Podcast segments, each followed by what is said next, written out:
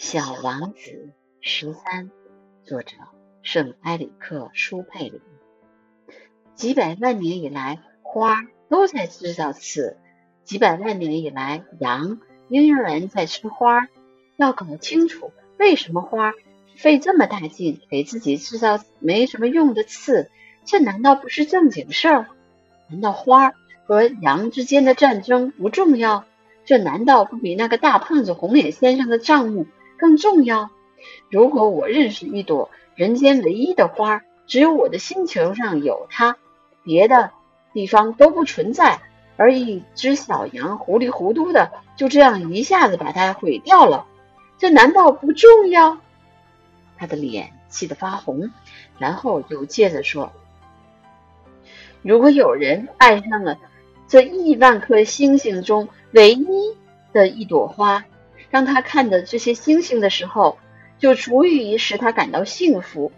他可以自言自语地说：“我的那朵花就在其中的一颗星星上。”但如果羊吃了他这朵花，对他来说，就好像所有的星星都一下子熄灭了一样。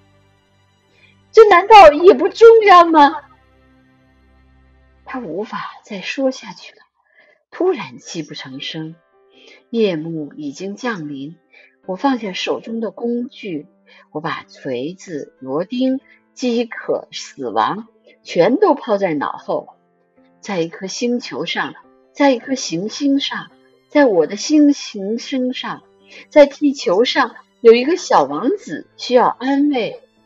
我把他抱在怀里，我摇着他，对他说。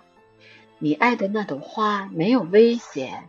我给你的小羊画一个罩子，我给你的花画一副盔甲。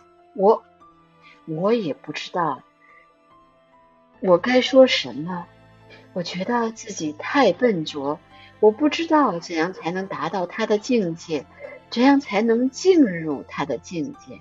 唉，泪水的世界是多么神秘呀！